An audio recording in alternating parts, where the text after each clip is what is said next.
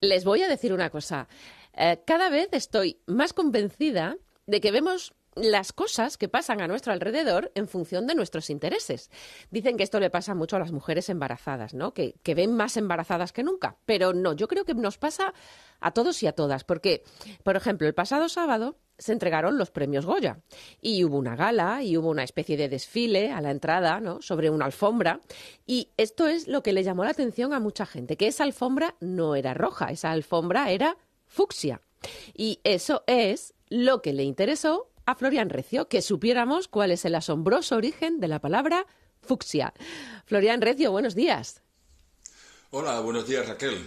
Oye, desde que sé que vas a hablarnos del fucsia, he pensado en dos cosas. La primera, que es un color precioso, muy de los 90, y creo que está mm, en tendencia, digamos, ¿no? Que va a volver muy pronto, lo vamos a ver en los escaparates.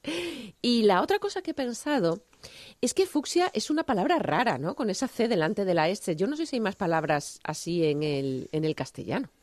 Bueno, veo que has pensado mucho. ¿eh? Me ha dado tiempo. Sí, sí, te ha dado tiempo.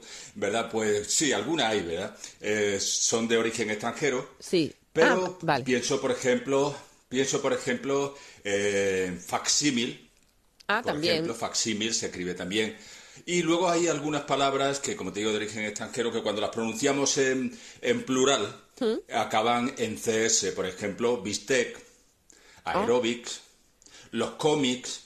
Ah. Y también no sé si te acuerdas de aquel anuncio que decía que Vic Cristal escribe fino y Vic Naranja escribe normal. Sí. Pues eran dos Vics Ah, sí, que es también verdad. se escriben, claro, eh, claro, al decir el plural tenemos que decir eh, Sí. Terminado en. Pero este no es el caso, y ¿no? por No es un supuesto, plural, ¿no? y- no, Eh, no, no, no es un plural. El Vale. nombre es un sustantivo, es un homenaje, el nombre de Fusia, que ya estamos centrándonos en la palabra en cuestión, el nombre de Fusia es un homenaje a Leonard Fuchs, que es un médico y botánico alemán que murió a mediados del siglo XVI y al que se tiene por fundador de la farma- farmacognosia. Fíjate, qué bonito. Perdona, farmaque. Yo había oído farmacopea. Tendrá algo que ver con farmacia, entiendo. Está- eh, ¿Cómo has dicho? Sí, sí. Farmacognosia. Bueno, la farmacopea es, es la confección de medicamentos, ¿no? Que es una combinación de dos palabras eh, griegas Sí. que significa eh, confección de medicamentos. Mientras que la farmacognosia es la ciencia que se ocupa, es más general, del estudio de las drogas y los principios activos de origen natural, Ah. el vegetal, microbiano, eh, como los hongos, las bacterias Sí. y también el animal. Y la palabra en cuestión, bueno, bueno, si te quieres que nos entremos en ello, Venga. proviene del griego y está formada por fármaco, que es medicamento, gnosis, que es conocimiento. Por lo tanto, podría traducirse como conocimiento de fármacos y se considera una rama de la farmacología. Ajá. ¿Vale? Sí, en fin, en un sentido más amplio se puede decir que la farmacognosia abarca el estudio de, como te digo, muy general, la historia, Mm. el cultivo, la recolección, la preparación, la preservación, comercialización, distribución, identificación y evaluación de Madre los mía. componentes químicos de origen natural Sí. con el fin de mejorar la salud y el bienestar humano. Esto, claro, lo he tomado de la página de farmacia. ¿vale? claro, son muchas Ahí cosas. está, bien.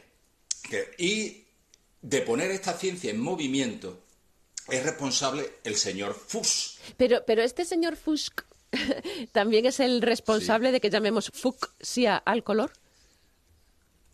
Solo en parte. Ah. En realidad, el nombre de Fusia se lo dedicó casi un siglo y medio después de, su, de la muerte del señor Fuchs, otro botánico, el sacerdote francés Charles Plumier, Ah, que fue, fue un gesto de admiración por parte de este botánico que bien le podía haber dado el nombre, como tú comprenderás, el nombre a la flor, el nombre de su madre o de una prima segunda, pero le llamó Fuchs para conservar la memoria de aquel estudioso. Oye, pues me parece muy bonito ese detalle, ¿no? Es muy generoso por su Sí, parte. Sí, muy generoso. Y no solo eso, ¿eh? es que a este mismo sacerdote, a este señor Plumier, Sí. debemos también la palabra begonia. ¿Cómo Begoña? flor, ¿no? hombre, Begoña. Yo tengo una prima Begoña. Sí, yo, tú tienes una prima Begoña, yo tengo una sobrina Begoña y luego tenemos mucha gente que tiene familiares Begoña, pero eh, son dos palabras distintas. Ah, sí. Begoña, sí, Begoña y Begonia suenan, en- a nuestros oídos suenan igual, pero no son igual. Son, eh, como te digo, palabras distintas. Mira, sobre la palabra Begonia entraremos un poquitín en, en materia ahora un poco más adelante. Pero sobre Begoña, ya que lo dice, Eh, se especulan dos procedencias, ambas sin determinar. Para unos estudiosos proviene de la palabra latina becunia, que es, nombre, es el nombre de una supuesta localidad romana, mientras que otras fuentes aseguran que el nombre procede del euskera, donde bego es la preposición de bajo y oña pie, eh, que se usaron estos dos componentes para componer la, la, palabra que debía explicar el sitio donde fue hallada la Virgen, la imagen de la Virgen, que ahora lleva su nombre, es decir, debajo de un pie de una montaña o de una piedra, donde fuera, ¿no? La imagen de la Virgen como ustedes. Claro.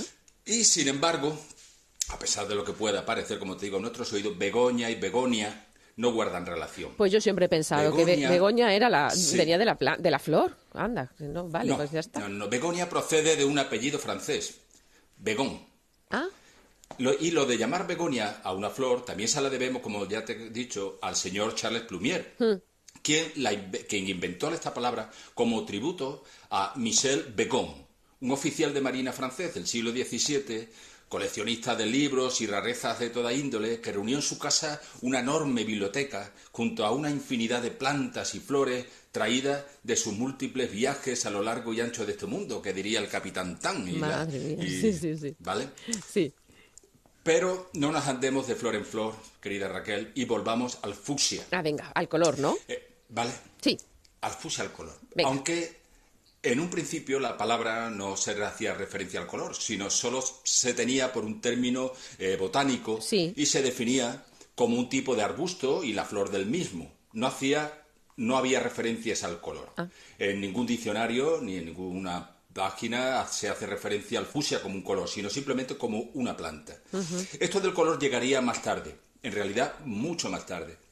De hecho, hasta la edición de 1984 la RAE no menciona el significado de fusia como un color, en concreto el rosa intenso, semejante a la flor al de la flor de la fusia, ¿no? En fin, y ya que hemos llegado aquí, ya hemos definido el fusia, tenemos un grado más allá del fusia, que está el color magenta, que también tiene otra historia curiosa, y al que el DRAE define como rojo oscuro, que tira a morado. Ya.